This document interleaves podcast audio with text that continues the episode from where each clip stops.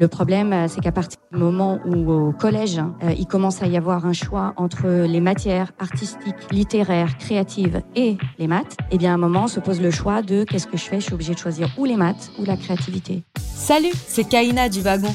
Bienvenue sur notre podcast Les Talks du Wagon. Dans ce nouvel épisode, nous sommes ravis de traiter du sujet de la place des femmes dans la tech au travers d'une table ronde avec différentes actrices du secteur. À l'occasion de la Journée internationale des droits des femmes, nous avions organisé la diffusion du court-métrage Maybe Next Time, un film de Clara Leclerc-Petrazova avec Jeanne Arène, Matteo Lacapria et Bernard Lecoq, produit par Flamboyant Film. Cette comédie engagée sur la place des femmes dans la tech aborde aussi la problématique plus globale de la place de la femme dans le monde économique. Suite à la diffusion, nous avons eu la chance de recevoir la réalisatrice ainsi que différentes actrices du secteur pour échanger sur le sujet et mettre en lumière les questions sociétales et économiques liées à ces inégalités. Pour l'occasion, nous recevions Kat Borlongan, Chief Impact Officer chez Content Square, Émilie Daversin, co-founder de VO2 Group, Jane Dua, CTO et co-founder de Omena, Amelia Matar, cofondatrice de Colori, et enfin Clara Leclerc-Petrazova, réalisatrice du court-métrage. Tout de suite, découvrez le témoignage de nos invités sur la place des femmes dans la tech dans un nouvel épisode des Talks du Wagon. Eh bien, bonsoir à toutes et à tous. Euh, donc, je suis Amelia Matar, fondatrice de Colori. Donc, Colori, c'est une méthode qui permet d'initier les jeunes enfants de 3 à 8 ans, et notamment les filles, les garçons aussi, bien sûr, au numérique sans aucun écran. On intervient aujourd'hui dans une soixantaine de villes sur les temps euh, scolaires et périscolaires euh, des écoles, notamment publiques, avec aussi cet enjeu d'égalité des chances. Le numérique euh, est le reflet aussi de notre, société, donc il y a également un enjeu d'inclusivité, d'égalité des chances. Et avant de créer Colori, j'ai travaillé pendant plusieurs années dans le milieu digital, start-up, tech, etc. juste avant, j'étais chez Numa notamment, donc j'ai pu observer effectivement de près ces déséquilibres que nous raconte si brillamment ce film. Et je suis ravie de pouvoir en discuter ce soir avec vous. Euh, bonjour, je m'appelle Kat Borlangon, je suis le Chief Impact Officer chez Content Square, qui est euh, une icône française qui est spécialisée dans l'analytics euh, UX. Euh, dans une vie antérieure, pas si long, il n'y a pas si longtemps que ça, j'ai dirigé la French Tech en France. Euh, j'ai d'autres casquettes aussi dont je suis plutôt fière en ce moment. Euh, je, suis euh, membre du board de European Innovation Council, qui est le plus grand, en fonds de 10 milliards, qui est entièrement dédié en fait au deep tech, développement de, l'écosystème deep tech en Europe. Euh, je rejoins aussi un programme lancé par l'ancien président des États-Unis, président Obama, qui est un programme en fait qui, qui, qui vise à soutenir des, des leaders dans l'impact. Et euh, j'ai fait pas mal de, de, de, manière un peu plus discrète, mais apparemment je devais arrêter. Euh, je fais aussi, je suis aussi angel, euh, très spécialisée dans tout ce qui est ESG euh, e depuis depuis que je suis plus au centre de l'État, donc c'est maintenant légal. Voilà. donc moi, moi, je fais pas de la tech, ça se voit. Euh, du coup, je suis la réalisatrice du film. Euh, c'est le premier court métrage que j'ai réalisé. Et euh, j'ai un parcours un peu à la fois artistique et business parce que euh, pour moi, euh, les deux peuvent être liés. En tout cas, l'artistique euh, peut un petit peu dénoncer ce qui se passe parfois dans le business. Et, c'est notamment le sujet du court métrage que vous venez de voir. Et moi, je suis la CTO d'Omena. Donc, on fait une application mobile pour les femmes qui traversent la ménopause. Alors, pourquoi est-ce qu'une fille de 26 ans travaille sur la ménopause? Déjà parce que quasiment toutes les personnes dans cette salle vont la traverser ce soir. Parce qu'on est quasiment en mixité choisie, à ce que je vois. Euh, et euh, par ailleurs, parce que c'est un, une grosse étape de vie euh, pour les femmes qui la traversent. En gros, autour de 50 ans, il y a 80% des femmes qui ont des symptômes qui durent en moyenne plusieurs années. Donc les bouffées de chaleur qu'on connaît hyper connues, mais plein d'autres symptômes qui peuvent bah, pas être très cool à un moment de la vie où on peut, genre, on a autre chose à faire, quoi. Euh, et moi, j'ai un parcours. Euh, enfin, j'ai fait une école d'ingénieur en informatique et une école de commerce. Euh, et j'ai lancé Omena en sortie d'école. Euh, trop bien. Et bah, du coup, euh, est-ce que tu peux nous raconter un petit peu euh, ce qui t'a poussé à faire ce film? Oui, bien sûr. Alors en fait, le film, il a été tourné en mai dernier. il a été finalisé en novembre. mais le projet vraiment est né en janvier de l'année dernière. ça faisait un moment que j'avais vraiment envie de, pouvoir réaliser un, film qui me permette justement de lier un peu artistique et engagement. Et il y a eu un appel à projet pour pour créer des films qui donneraient envie aux jeunes filles de se lancer dans les métiers scientifiques ou techniques.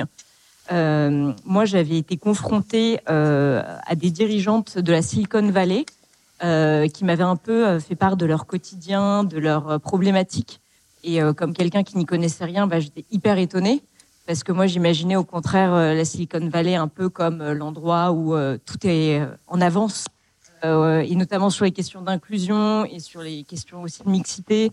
Euh, j'imaginais qu'en fait là-bas tout allait mieux et, pas que ça allait moins bien. Euh, et donc, du coup, quand il y a eu cet appel à projet, ça a vraiment résonné. Donc, j'ai vraiment eu envie de, de, m'emparer de cette thématique-là. Et, donc, j'en ai parlé, ai parlé à Mathéo qui, qui, est là et qui, qui interprète aussi Emilien à l'écran. Et on a ensemble écrit un scénario.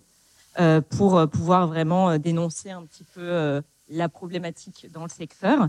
Et, donc ça, c'était la première partie, mais derrière, il a fallu bah, faire le film.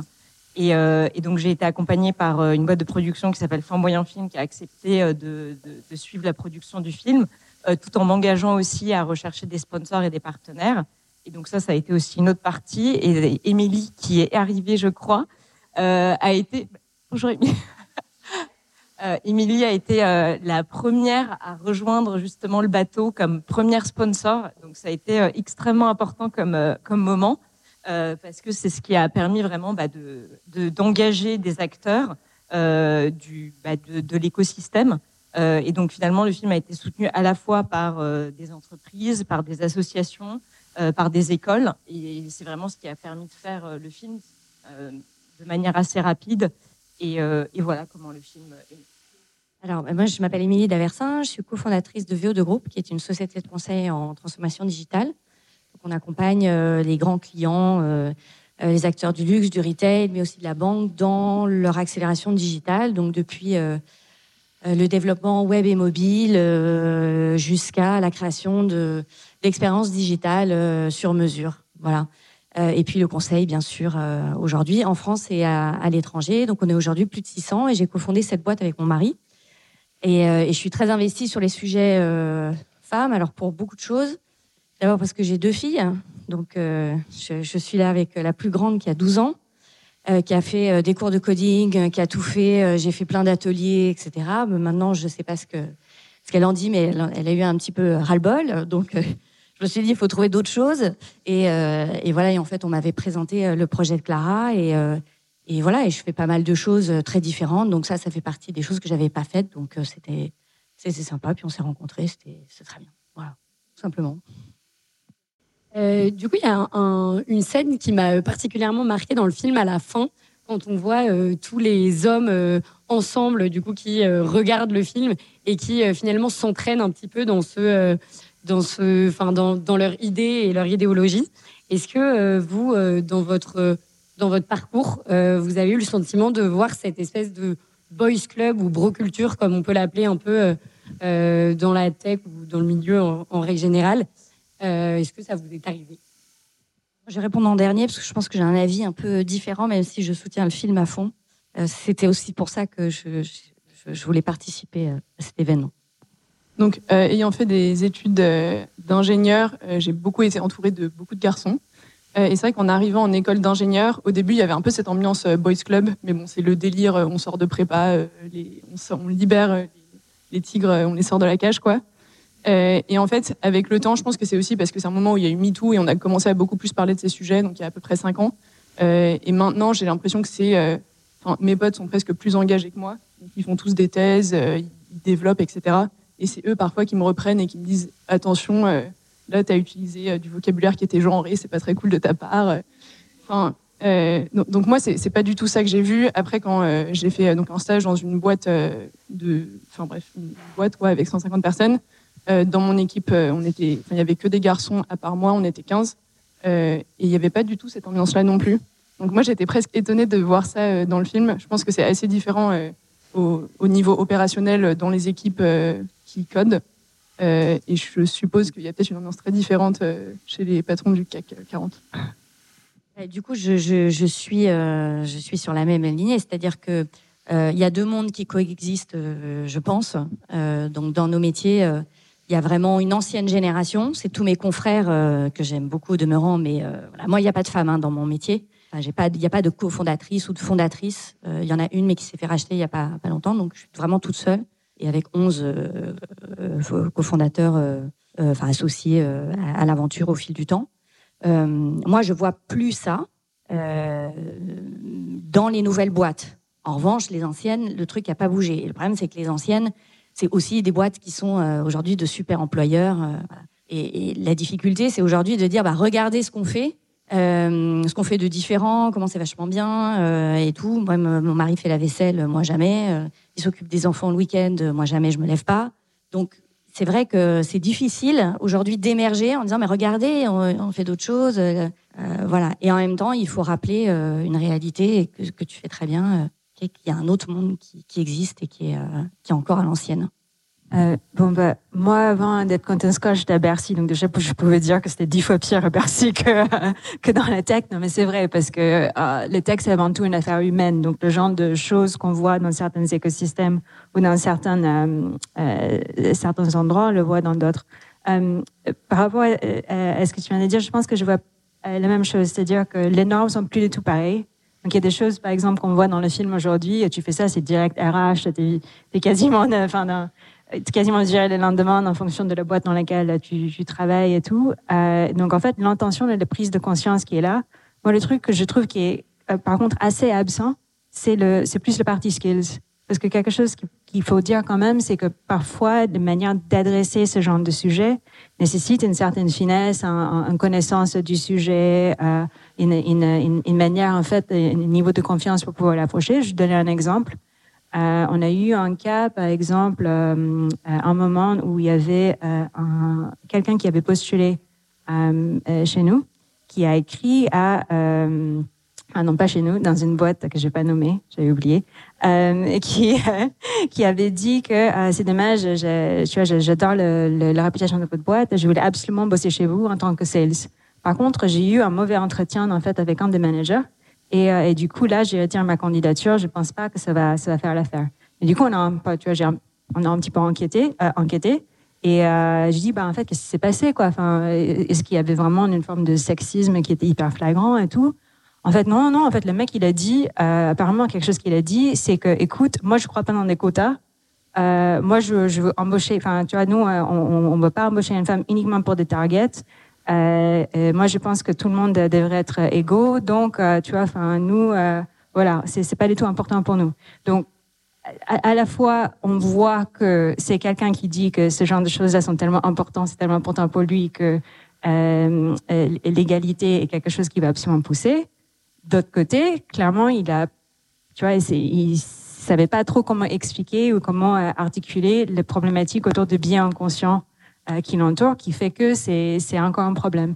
Donc je dirais, enfin, c'est peut-être un problème des riches entre guillemets dans le sens où c'est une question de, niveau. D'abord, il y a une prise de conscience et ensuite, il y a, il y a vraiment une des vraies euh, capacités pour pouvoir l'adresser dans son quotidien.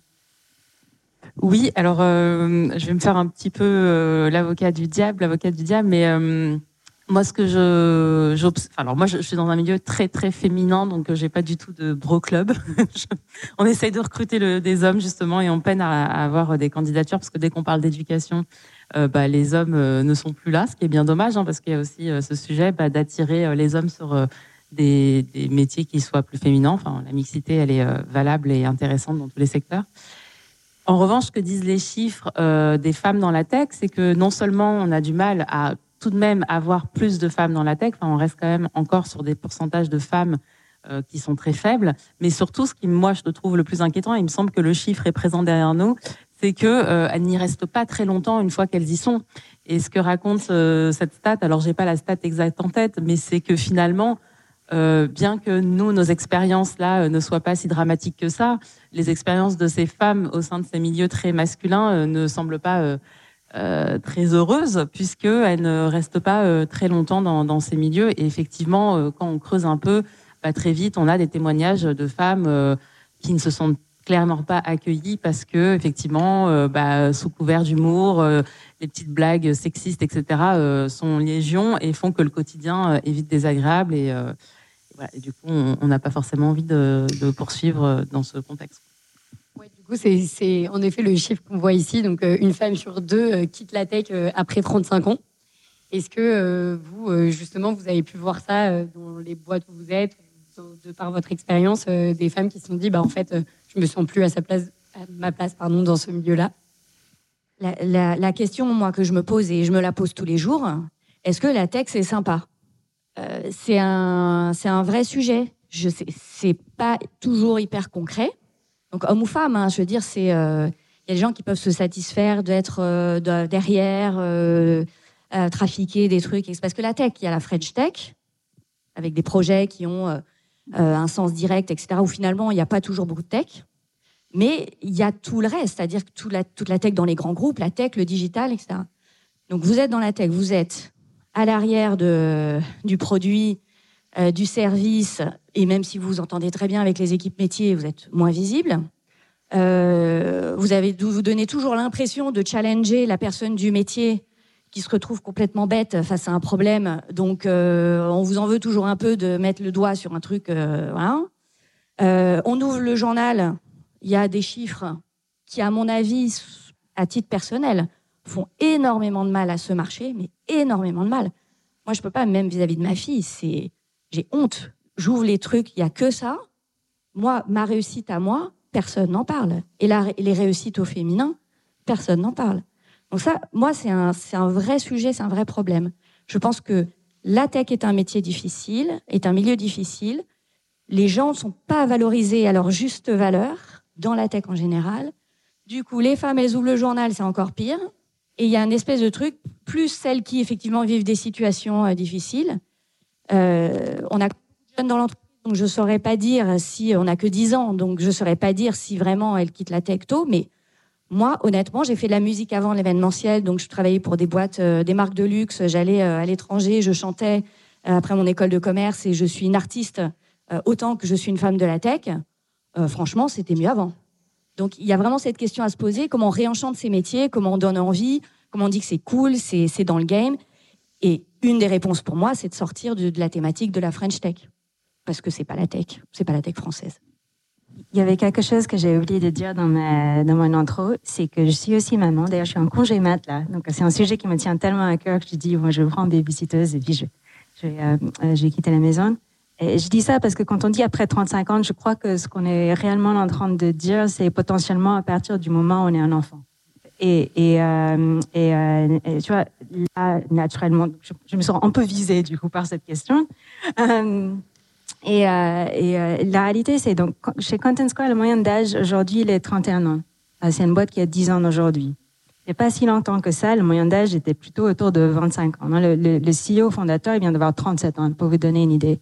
Ce qui veut dire que avant là, de manière très récente, et même on peut encore faire plus, la boîte, il était absolument pas du tout câblé pour des parents. Pas du tout. On n'y pas du tout pensé, ni dans le perks, ni dans les événements. C'est encore une boîte qui, euh, jusqu'il n'y a pas si longtemps, faisait des apéros à, enfin, à 18h, 19h, alors enfin, qui peut y aller quand ils ont des gamins, euh, euh, qui font des cols, qui faisaient des cols hyper tard à, à cause de, de, de, de, décalage horaire avec New York et les villes dans lesquelles on travaille.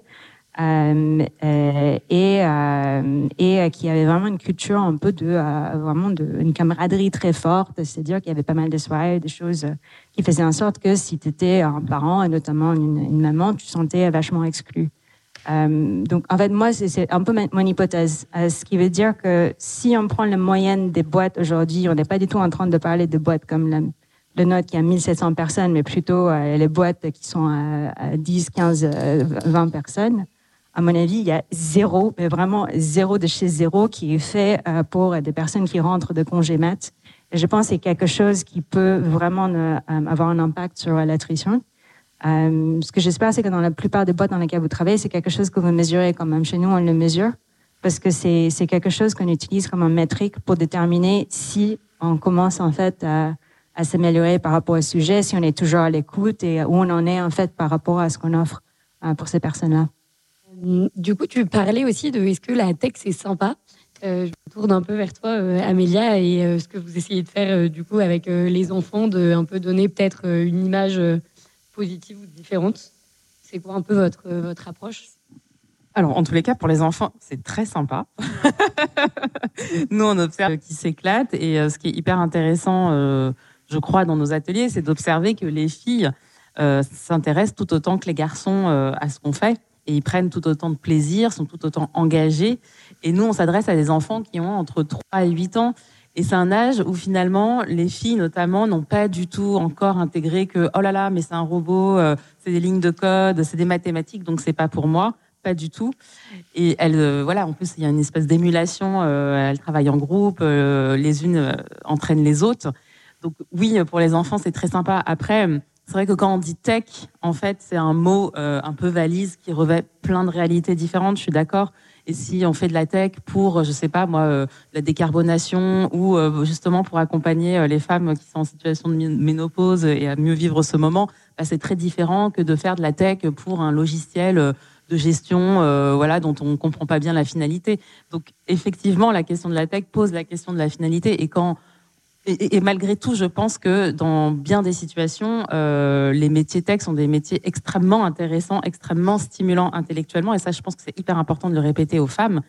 Et c'est des métiers en plus qui sont très émancipateurs d'un point de vue économique. Et quand on parle d'égalité homme-femme, cette question est évidemment majeure. Donc, euh, je ne sais pas si c'est tout le temps intéressant, mais en tous les cas, il y a forcément dans le cas des métiers et des, secteurs d'activité qui le sont. Quoi. Le, storytelling est à refaire un petit peu. L'image est un petit peu à dépoussiérer. Moi, je suis d'accord, il n'y a pas besoin d'une finalité ou d'un sens absolument euh, dans chacun des dans, dans ce qu'on fait.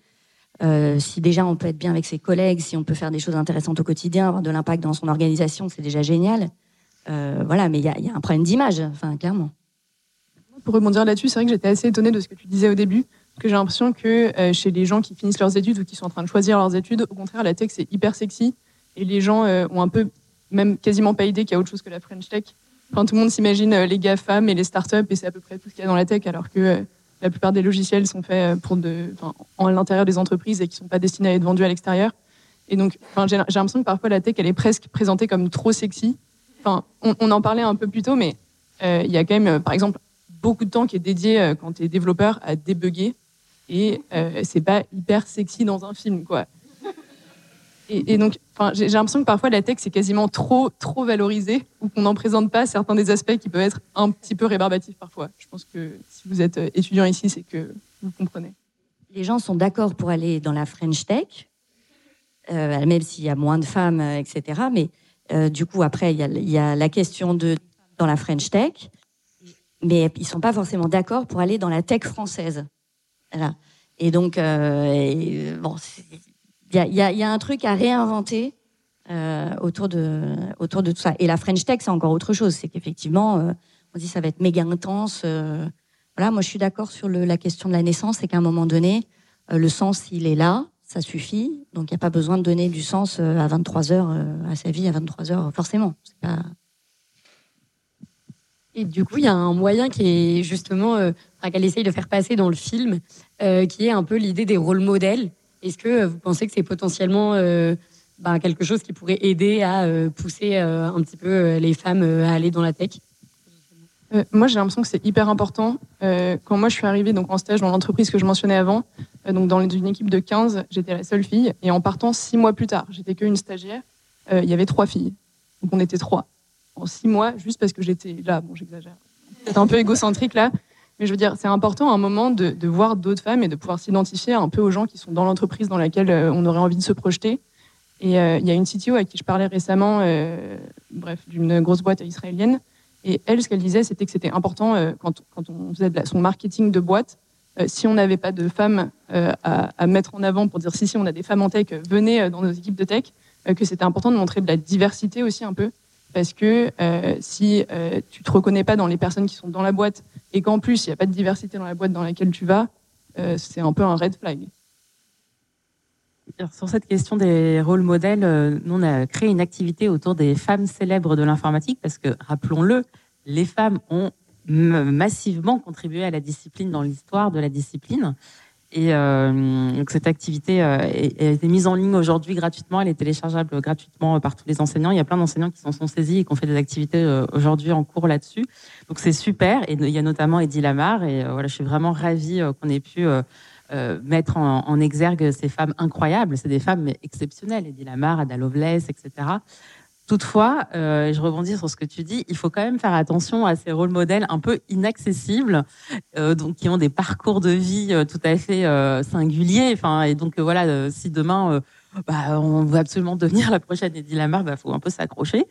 et je pense que c'est hyper important d'avoir aussi, je sais pas, c'est des rôles modèles ou des modèles ou voilà, ou simplement des, des femmes qui nous ressemblent euh, qui ont des parcours de vie beaucoup plus euh, à notre portée et qui, du coup, effectivement, permettent notamment, je pense, aux collégiennes, aux lycéennes, de se dire, OK, ça, c'est possible. Versus euh, Ada Lovelace, qui est donc la première femme programmeuse, c'est un peu moins possible. Est-ce qu'il y a pour vous d'autres parties prenantes qui peuvent aider à vraiment déconstruire un peu cette image potentiellement un peu masculine de la tech et, et faire changer un peu les mentalités? Bah, Les médias.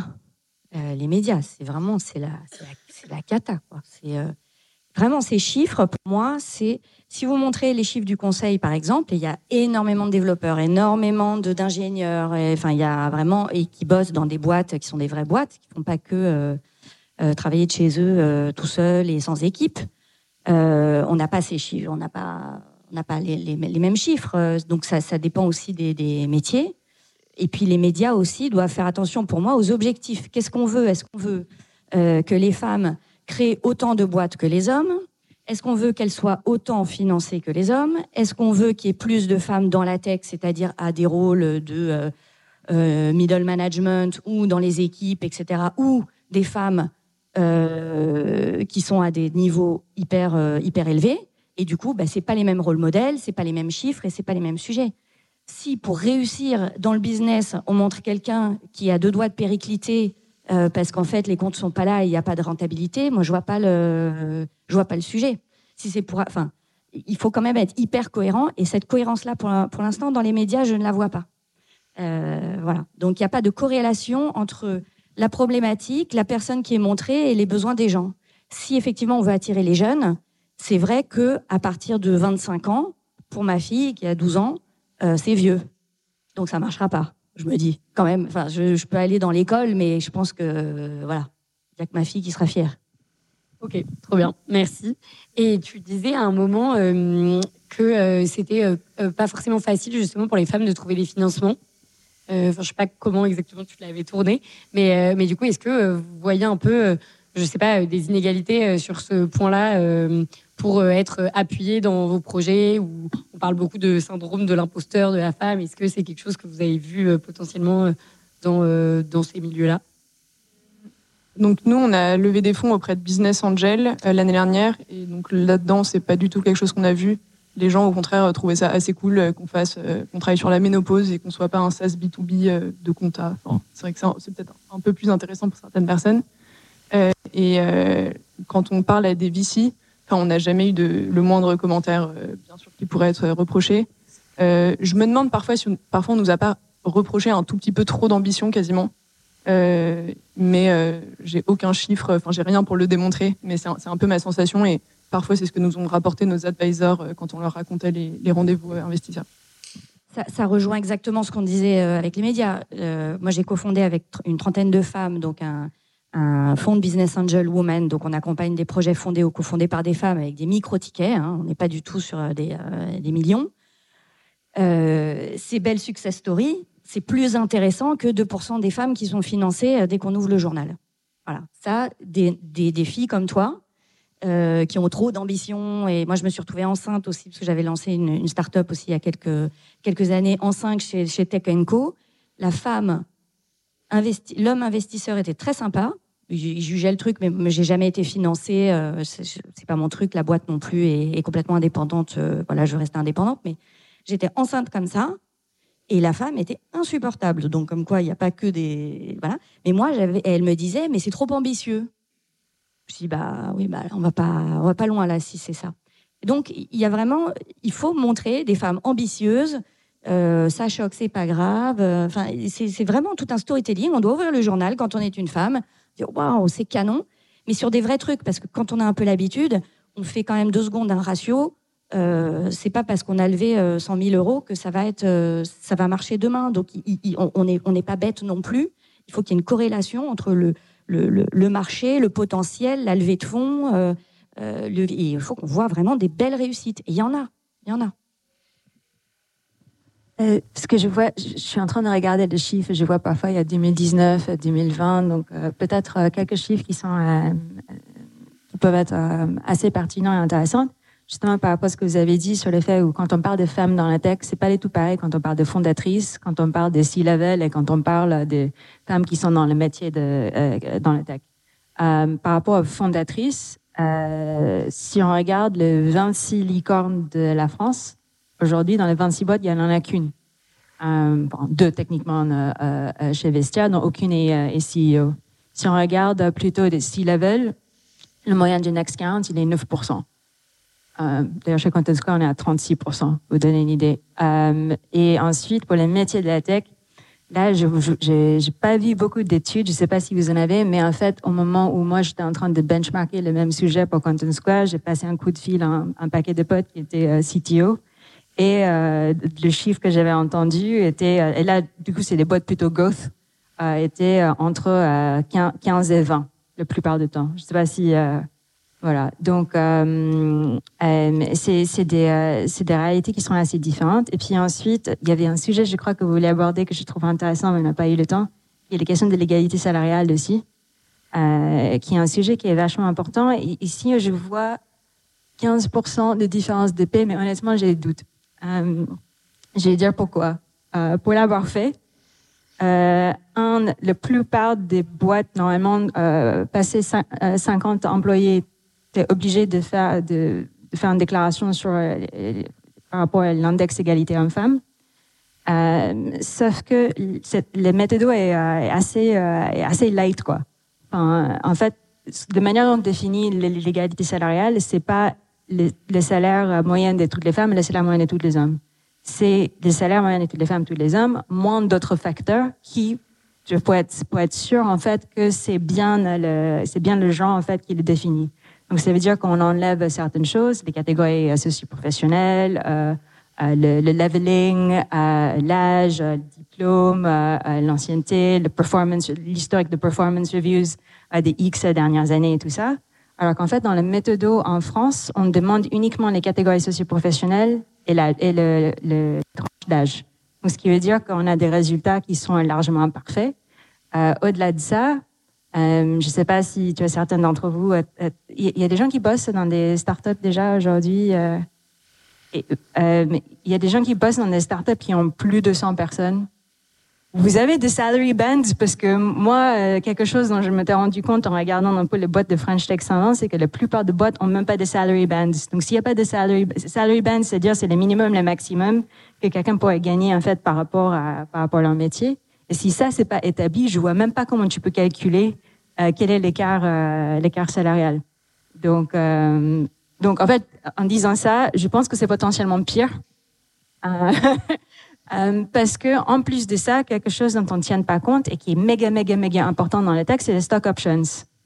Et les stock options, c'est que de la négo qui est visible nulle part.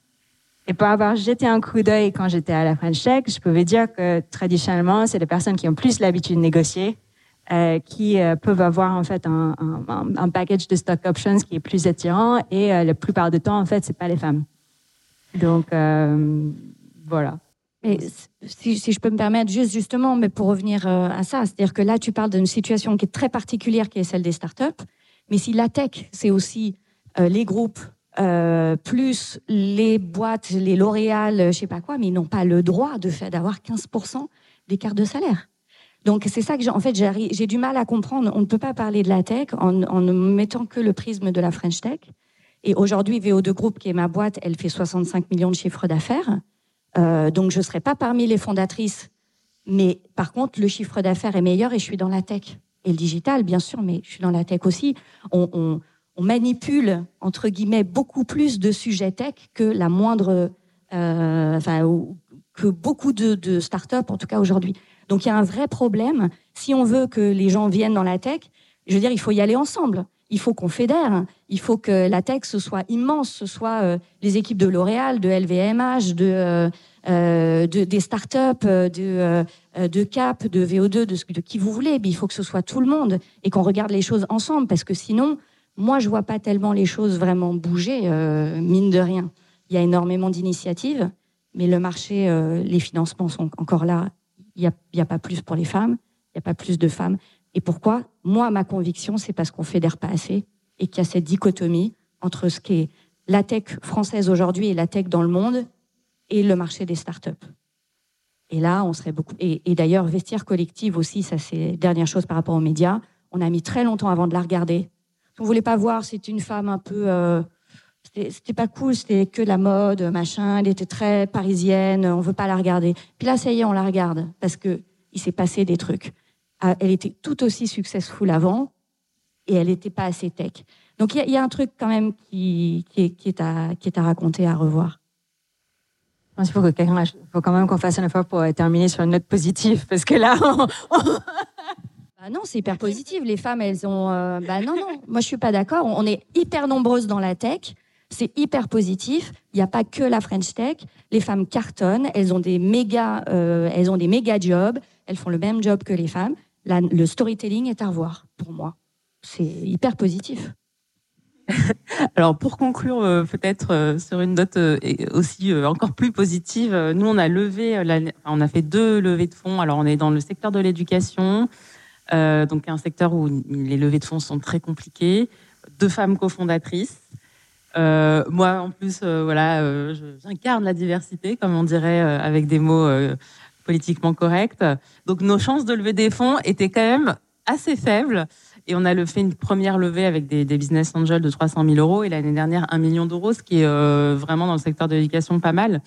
Et là où on a dû se forcer avec mon associé, et je pense qu'on a vraiment tout intérêt à faire beaucoup plus d'efforts là-dessus, c'est à se confronter au sujet argent et à se dire, OK, euh, combien valorise l'entreprise, euh, combien effectivement on peut aller euh, chercher de chiffre d'affaires, et, combien, enfin voilà, et, aller négocier avec des VC, etc.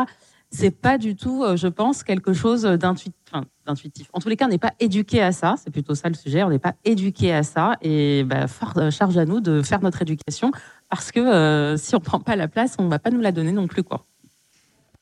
Peut-être juste une dernière, chose, parce qu'on a beaucoup parlé de rôle modèle et j'avais l'impression qu'on parlait des autres. Et on ne parle pas du tout de nous-mêmes ou des personnes qui sont dans cette pièce. Je pense que on est beaucoup, moi, euh, j'en fais, partie, qui font partie des gens qui pensent qu'on n'était pas assez bon pour être rôle modèle. On n'était pas assez parfaite, on n'a pas levé assez d'argent, euh, on n'a pas monté assez haut, en fait, dans l'hierarchie, euh, voilà. Et je pense en, en message que j'aimerais transmettre la plupart des personnes, enfin, tout le monde euh, dans, dans, les pièces, les hommes comme les femmes, c'est euh, en fait, vous pouvez aussi être le rôle modèle de quelqu'un. et, en fait, c'est horrible parce que ça nécessite un peu de courage, ça nécessite un peu parfois de quelque chose qu'on a l'impression que c'est un peu du, du, branding perso, on a un peu honte. Ça nécessite qu'on parle en fait ouvertement de ces sujets dans nos cercles et tout, et parfois ça nous met dans des circonstances très inconfortables. Mais euh, euh, c'est quelque chose qui est assez important parce que vous savez pas quand, par exemple, il se trouve que après avoir raconté ton histoire aujourd'hui, tu as, enfin, tu savais ouvrir une porte pour quelqu'un qui pensait que ce serait pas possible. Donc euh, voilà, je pense que le, le, call to action, c'est un peu euh, soyez vous aussi en fait le genre de rôle modèle que vous auriez voulu voir euh, quand vous étiez vous-même en fait dans ce dans cette trajectoire. Bah, du coup, merci, merci à vous et merci à vous d'être là. Est-ce que vous avez des questions ou un sujet que vous souhaiteriez aborder avant qu'on finisse? Bonsoir. Euh, je constate qu'il n'y a pas beaucoup d'hommes dans la salle. Un petit sujet. Euh, je me demandais, en fait, euh, vous, dans les parcours personnels que vous avez eus, à quel moment vous voyez le décrochage? J'imagine que c'est un peu continu, mais est-ce que c'est au collège, au lycée, en prépa, en école d'ingénieur, que c'est là où il faut mettre le plus l'accent pour, à horizon 5-10 ans, arriver à rééquilibrer les choses Parce qu'aujourd'hui, quand on est une entreprise, si on a des équipements, un rapport de, je sais pas, 1 à 3 entre les hommes et les femmes formés sur ces métiers. On peut en amont, enfin, on peut euh, essayer de euh, contacter euh, moitié-moitié pour le, recrutement, etc. Mais ça va pas reboucler au niveau du secteur parce qu'il y a juste pas assez de personnes formées. Donc, si on remonte un peu en amont, c'est, enfin, j'imagine c'est à chaque étape, mais vu qu'on on est ressources limitées, qu'est-ce qui est le plus efficace comme type d'action, comme rôle modèle, etc. et donc, à quel âge? À trois mois. non, mais je blague, mais, c'est, mais ah, enfin, je blague presque pas en fait. On, se comporte. Il y a plein d'études qui montrent qu'on a un comportement très très différent avec un bébé selon qu'on euh, on sait si c'est une fille ou un garçon, alors que enfin, peu importe son, son, genre en fait. Euh, par exemple, il y a une étude qui montre que euh, on va attribuer des caractéristiques très différentes à un bébé selon euh, que c'est un garçon, selon que ce soit une fille, alors qu'en fait c'est les mêmes cris de bébé euh, qu'on va entendre. Ça va pas du tout. Enfin voilà, pour le même cri de bébé, selon que le public pense que c'est un cri de bébé garçon ou que c'est un cri de bébé fille, le garçon ça va être des cris courageux, voilà, les, filles ça va être des cris euh, de vulnérabilité, enfin des caractéristiques qui vont être attribuées aux uns et aux autres selon le genre. Et même dans la façon dont on va habiller. Pourquoi je dis trois mois? Parce que c'est euh, quelques mois après que l'enfant va entrer dans la motricité. Mais déjà l'entrée dans la motricité des filles, on la gêne parce qu'on va mettre des robes, on va le mettre des habits qui ne seront pas les mêmes que les garçons. Et donc, du coup, elle va pas du tout avoir le même rapport dès ses premiers mois, même avant de marcher. Elle n'aura pas le même rapport à l'environnement que son euh, ami, camarade, garçon. Donc c'est, enfin, quand je dis que ça se joue tôt, euh, c'est pas juste une blague. effectivement, il y a beaucoup d'études qui montrent que euh, les stéréotypes de genre et le sentiment d'appartenance à un genre se fait très très tôt. Et ensuite, en grandissant, bah, on sait que voilà, euh, selon le genre qui est le nôtre, bah, il est attendu de la société de plutôt faire des lettres, de plutôt aller vers telle ou telle direction. Et pour le coup, il y a les travaux d'Amanda Sullivan aux, États-Unis sur vraiment euh, l'éducation au numérique des toutes petites filles. Donc, elle s'intéresse aux 4-5 ans. Et elle, euh, montre à travers ses expériences que bah, les filles qui ont effectivement accès aux sciences toutes petites bah, montrent ensuite un intérêt beaucoup plus euh, développé pour ces métiers plus tard. C'est que mon expérience personnelle, elle s'arrête à 26 ans, donc je peux, je peux pas parler pour après. Mais, mais moi, le, moment où j'ai vu le, plus gros drop, c'était à la fin du lycée. Euh, au moment où il faut vraiment faire un choix euh, un peu clivant pour euh, ta carrière, quoi. Et bah, si t'as pas trop aimé les maths, et en général on n'a pas fait beaucoup d'informatique, tu vas pas te dire ah bah tiens je vais me faire une énorme carrière dans la tech, alors que tu n'en as jamais fait, tu sais même pas ce que c'est, et en plus il n'y a pas de rôle modèle. Enfin, faudrait être suicidaire quoi. Et donc je pense que c'est vraiment à ce moment-là où tu, fais le choix de ta carrière en fait, que c'est une carrière qu'il faudrait insister et aller voir les filles et leur dire, les femmes déjà, bah, les maths ça peut être un bon choix, l'informatique ça peut être un bon choix D'autant plus que c'est dur de faire euh, un peu plus le chemin dans l'autre sens. Bon, le wagon euh, prouve que ça l'est pas tout à fait, mais euh, je, suis très biaisée, mais c'est pas un mauvais choix de faire des maths parce que tu peux toujours refaire autre chose après, quoi. Et voilà, donc il faudrait aller parler dans le lycée. Et je sais pas comment c'est après. je sais pas si vous, vous avez vu plus tard dans la carrière des femmes, si a un moment où ça dropait aussi.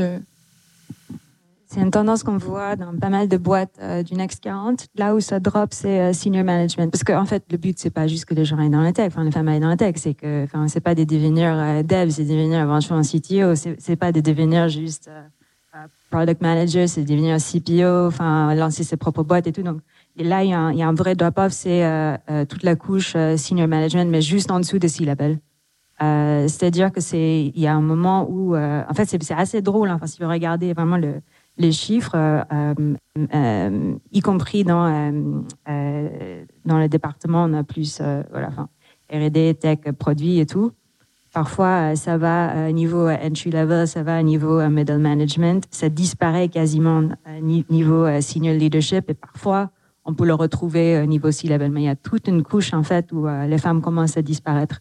Et, et, je pense que tant qu'on n'a pas adresser des questions vraiment par rapport à la maternité, la parentalité, tout ce genre de culture, même si c'était des femmes qui étaient méga, méga ambitieuses à un moment, il y a des moments, en fait, où elle, va avoir l'impression qu'il faut qu'elle choisisse, quoi. Euh, ou, euh, ou aussi parce qu'il y, y a une culture de leadership qui fait que c'est plutôt des traits, entre guillemets, masculins qui sont euh, privilégiés, où on y va à fond, où il n'y a aucune notion d'équilibre et tout, tout un tas, en fait, de valeurs qui sont pas du tout compatibles en fait avec euh, beaucoup de, enfin, voilà, beaucoup de femmes qui, euh, qui veulent ça quoi.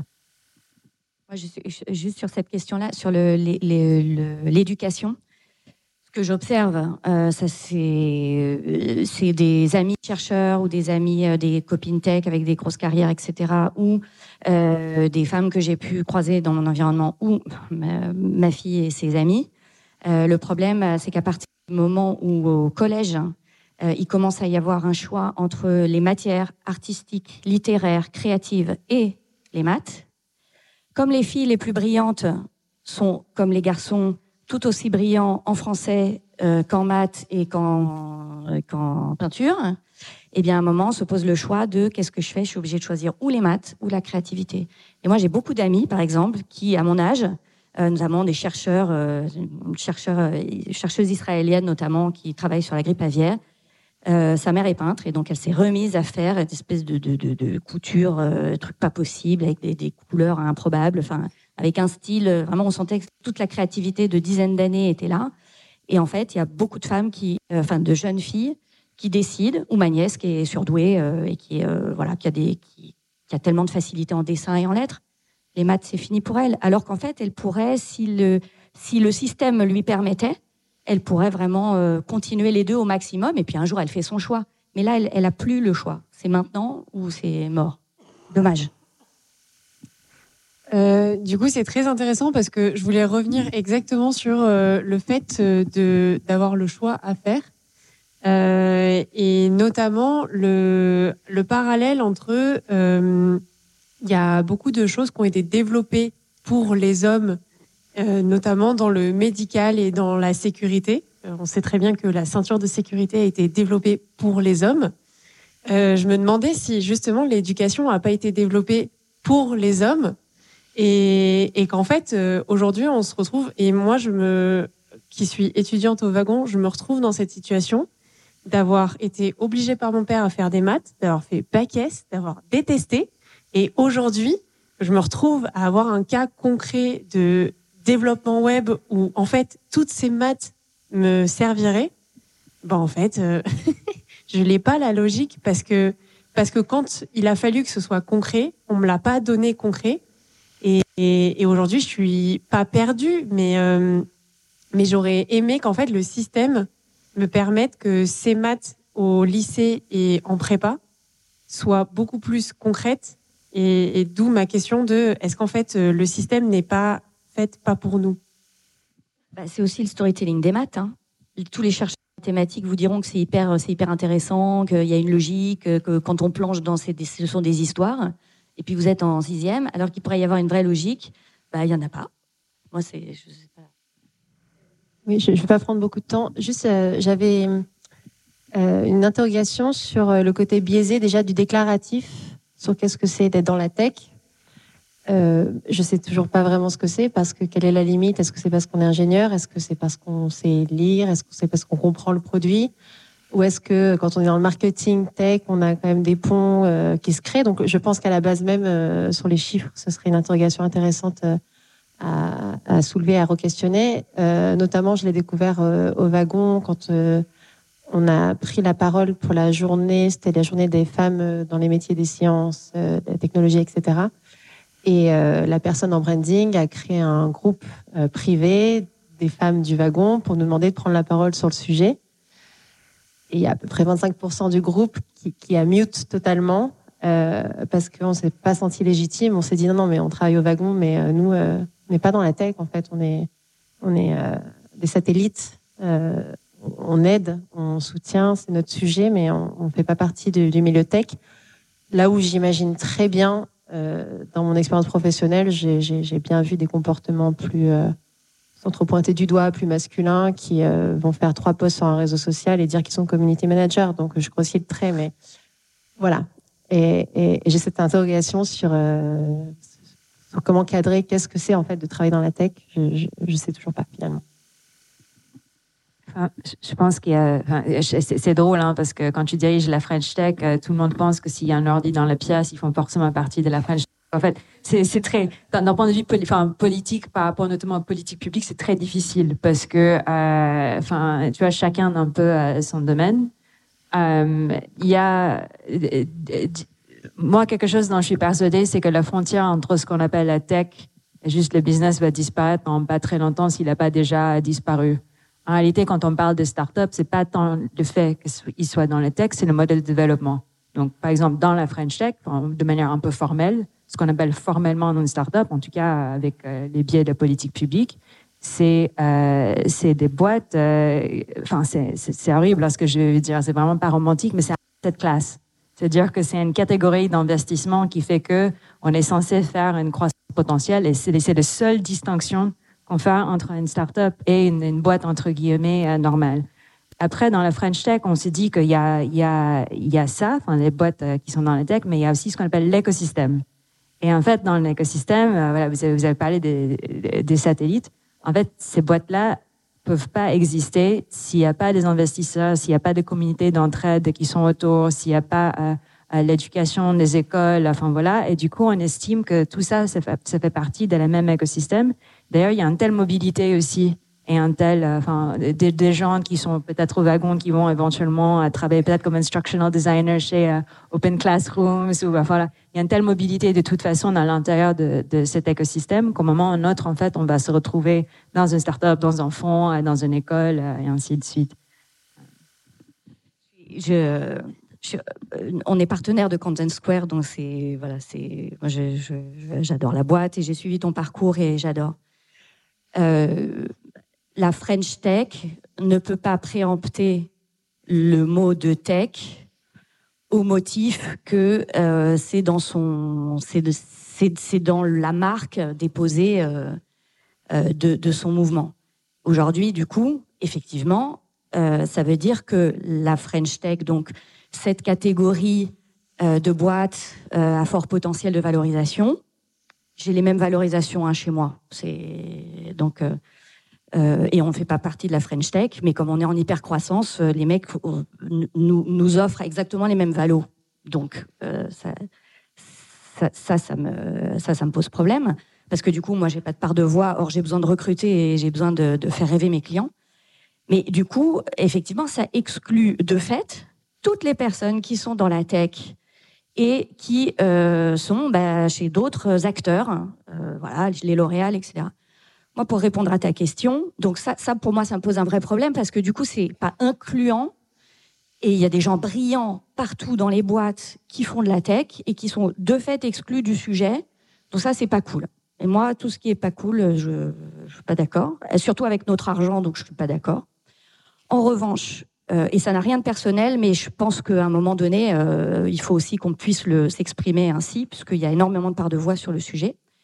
Et la deuxième chose, par exemple, si je suis chez L'Oréal et que je travaille euh, au développement produit ou à la tech ou au community management, je suis dans le secteur de la beauté. Donc, euh, bah, toi, tout wagon, tu es dans la tech et le digital. Après, tu peux avoir des crosses, euh, voilà, chacun. Mais il faut pouvoir fédérer. Aujourd'hui, on a tellement besoin de talents, on a tellement besoin des femmes, on a tellement besoin d'entrepreneurs. Il faut, il faut fédérer.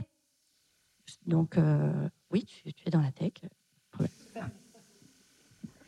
Alors, on va prendre les deux dernières questions. Du coup, une juste ici et juste là, et après, on pourra continuer à échanger euh, autour d'un verre. Ok, super. Euh, moi, j'avais une question par rapport euh, à la discrimination positive. Donc, bah, concrètement, quand on, si on essaye de tordre le cou aux, chiffres, quand on ouvre le journal, il y a à la fois dans les, dans les écoles d'ingénieurs des quotas qui ont été mis, par exemple, pour avoir telle, telle parité dans, dans le corps euh, étudiant. Aussi, euh, sur la nomination de C-level euh, en entreprise, euh, on, a aussi des quotas qui ont été mis en place. Mais euh, moi, ça m'interroge sur euh, la manière dont ça peut euh, alimenter le syndrome de l'imposteur euh, et su- surtout par rapport à l'image dont euh, que ça peut nous renvoyer, euh, que ce soit en école d'ingénieur ou euh, bah, le camarade à côté euh, qui a eu une école moins bonne, par exemple, qui se disent ah bah elle a pris ma place, ou euh, j'imagine que ça doit être encore euh, pire en, en senior quand le, le cercle est encore plus restreint. Ça pose quand même des questions de ok, on veut donner de la, fa- de la, la place aux femmes, mais concrètement, quand elles sont à leur place, quelle image on leur envoie? Donc voilà, je voulais avoir votre avis là-dessus. Si je peux dire.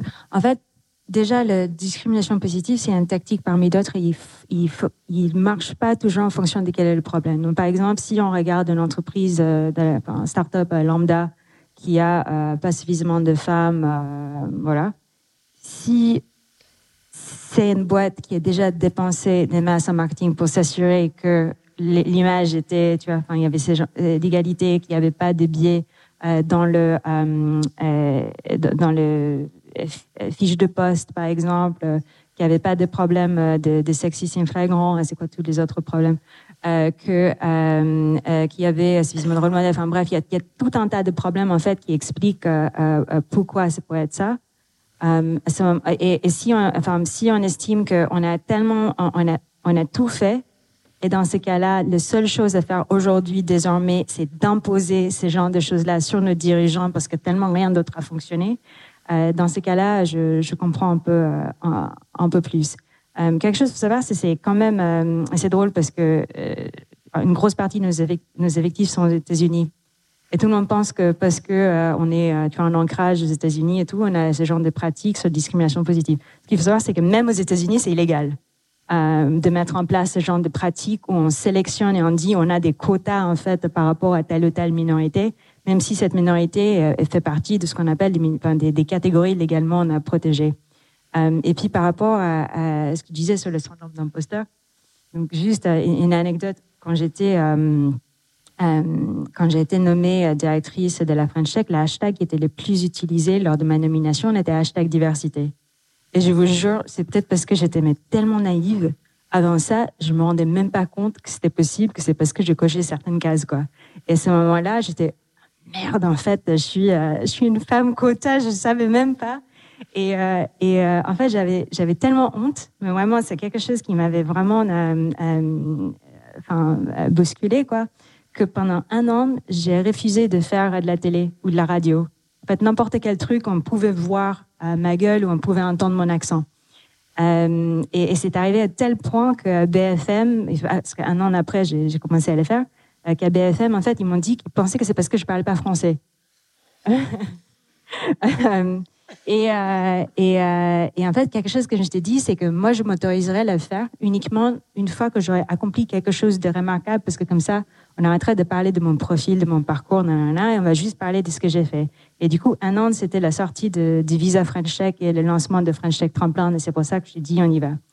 Et franchement, je l'ai vraiment regretté. Euh, je l'ai regretté parce que je pense que quand on arrive à une certaine position, enfin, à poste à responsabilité, ça peut être directrice de la French Tech, ça peut être un head of product, ça peut être n'importe quel truc. En fait, et c'est une phrase que je dis souvent qui malheureusement ne se traduit pas très bien en français, c'est It's not about you. Euh, et, en fait, en faisant ça, je me focalisais tellement sur moi-même et ce que moi je voulais, je me rendais pas compte qu'en fait, ce que j'étais en train de faire, c'était de priver énormément d'autres femmes jeunes immigrées d'un rôle modèle, en fait, potentiellement, qui les aurait permis euh, de, de, de, de, sauter les pas, quoi. Donc, euh, je pense qu'il y a, y a ça. Et puis, quelque chose qu'il faut savoir aussi, c'est qu'on est quand même dans une génération encore transitionnelle. Et que malheureusement, parfois, il faut passer par là. Ce qui compte, c'est que, euh, voilà, les élèves, en fait, par exemple, qui sont euh, chez Coloris, et, pas ce truc-là. Mais c'est vrai que c'est, c'est des choses qui sont difficiles parfois à, gérer. on fait comme on peut. Oui, alors la discrimination positive au syndrome de l'imposteur, je crois que de toute façon, on n'a pas le choix. Il faut prendre ces places-là. Enfin, au bout d'un moment, euh, on se prive effectivement des cerveaux de la moitié de l'humanité euh, qui fonctionnent aussi bien que les cerveaux de l'autre moitié de l'humanité. L'humanité, justement, a quelques petits euh, problèmes à régler en ce moment. donc, de toute façon, faut y aller oui, de temps en temps, parce que je pense que c'est une question d'éducation. On n'a pas été éduqué à, rouler des mécaniques, euh, à se sentir légitime, à se sentir forte, euh, à parler fort, à prendre des postures comme ça. mais, voilà, je pense que tout s'apprend, euh, même si moi je milite pour un apprentissage précoce, mais je crois aussi aux apprentissages tout au long de la vie. Et si on vous donne ce poste, si on vous donne cette responsabilité, quota ou pas quota, c'est que vous avez euh, quand même passé un certain nombre d'étapes au préalable, validé un certain nombre de compétences, passé sans doute des tests. on parle de la tech. Euh, alors moi, je suis mariée à un CTO qui dirige une grosse équipe tech. Enfin, les tests pour rentrer dans l'équipe sont hyper haut niveau, donc femme, homme ou que sais-je. Donc si vous en êtes là, c'est que vous le méritez. du coup, moi, c'était pour revenir par rapport au rôle modèle, parce que je sais que j'ai fait, j'ai commencé à travailler récemment et je viens de finir mon école d'ingénieur. Et je sais que rentrer en école d'ingénieur, c'est quelque chose que j'appréhendais beaucoup euh, parce que j'avais fait la fac avant. J'étais pas, j'étais pas déjà dans l'environnement prépa et tout ça. Euh, et en fait, euh, j'appréhendais beaucoup de rentrer dans un univers euh, encore plus masculin que l'était ma licence de physique. Parce que c'était, c'était à peu près, peut-être on était 40% de filles, donc ça, ça allait encore. Et de rentrer dans un milieu encore plus masculin et encore moins diversifié dans d'autres contextes aussi. Et du coup, en fait, c'est, quelque chose que j'appréhendais beaucoup. Et lors de la cérémonie d'ouverture de ma, de ma première année, euh, on avait euh, une alumni qui était venue, euh, qui était venue parler et qui était fondatrice de Magic Makers, je crois, et Claude Desrosiers, exactement. Voilà. Et, et, du coup, en fait, je sais que l'avoir vue sur scène parler de, son expérience, de, tout ce qu'elle avait vécu, et de voir une femme comme moi, de, la même couleur de peau que moi, ça me montrait vraiment, je pouvais me projeter, et c'est quelque chose qui m'a, qui m'a beaucoup aidé. Et, et c'est, je pense que c'est toujours plus simple en fait de, de voir que, que, les chemins sont possibles et même l'humain de manière naturelle. Euh, je sais que près de chez moi, il y y a un bout de, un bout d'herbe pour aller à la boulangerie et personne ne traverse le trottoir. Tout le monde coupe par l'herbe et en fait tout le monde passe par euh, le chemin qui a été dessiné naturellement. Et, euh, et en fait, je pense que c'est un, peu la même chose quand, quand on se retrouve en école ou dans nos carrières professionnelles c'est beaucoup plus facile d'aller vers euh, les chemins qui ont déjà été parcourus avant. Et donc, euh, c'est pour ça que c'est important d'être visible. Et du coup, je voulais vous remercier euh, d'être toutes venues ici ce soir. C'est fini pour aujourd'hui. J'espère que cet épisode vous a plu. Si l'univers de la tech vous intéresse et que vous souhaitez participer à nos prochains événements, rendez-vous sur la page Eventbrite du Wagon Paris. Vous y découvrirez les dates de nos prochains talks d'entrepreneurs, ainsi que tous les ateliers d'introduction au développement web et à la data science que l'on organise régulièrement sur notre campus. À très bientôt!